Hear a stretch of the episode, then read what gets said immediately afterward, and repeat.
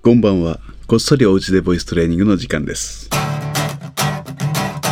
この時間は誰でもおうちで続けられる歌わないボイストレーニングをボイストレーナー界のセーフティーネット渋い音楽スタジオの会長渋い銀座ブローが手間暇かけてお送りします。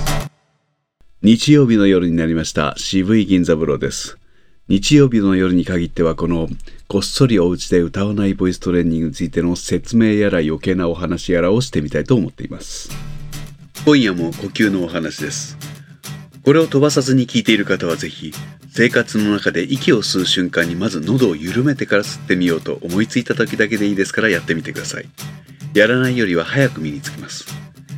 呼吸をするとき人間というものは上半身に無駄な力を使ってしまいます。というよりもそもそも私たちはこの重たい頭を支えるために体のあちこち不当な負荷をかけています。だから姿勢を正す必要が説かれているわけですね。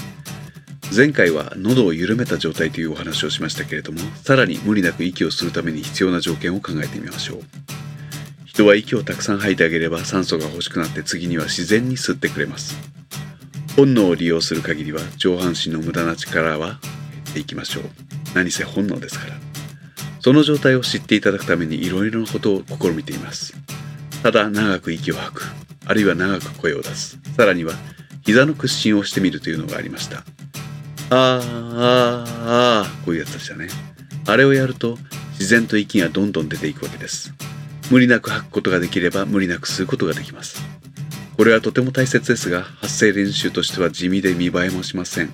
軽視されがちです。でも他の教室で長年習ってこられた方にこの理屈を説明してあげると大変喜ばれます。あー時間になってしまいました。続きはまた日曜日の夜に。